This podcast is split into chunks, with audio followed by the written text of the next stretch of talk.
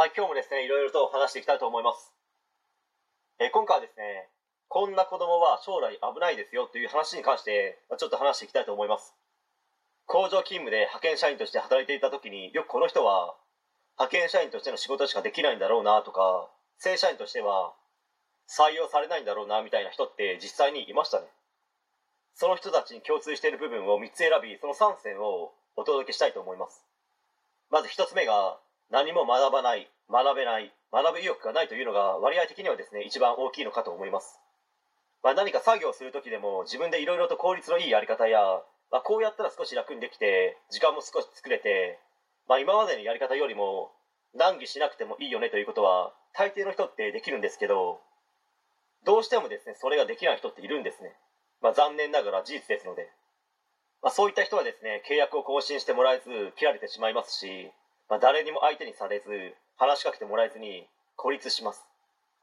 嫌ですよねそんな人生って。でも実際に本当にいます。まあその人たちのことをですねいろいろ考えるとまあかわいそうだなと思うんですけど、まあ、思ったところで、まあ、自分には何もできないんですけど。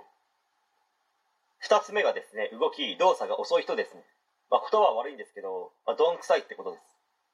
結局勉強ができない学ばない学ぶ気すらないという人たちって体を動かして収入を得るしかないんですよ。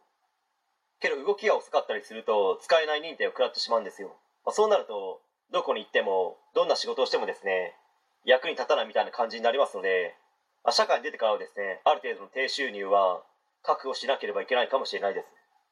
まあ、そして最後3つ目がですねコミュ障の人ですね、ま、これは人によりますし、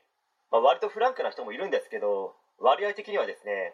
あまりコミュニケーションを取ることが、まあ、苦手な人が多いかなという感じはしますね。まあ、コミさんぐらいですね。コミュ障の人はあまりいないと思いますけど挨拶もしないとか何も話しかけてこない。こっちが話しかけても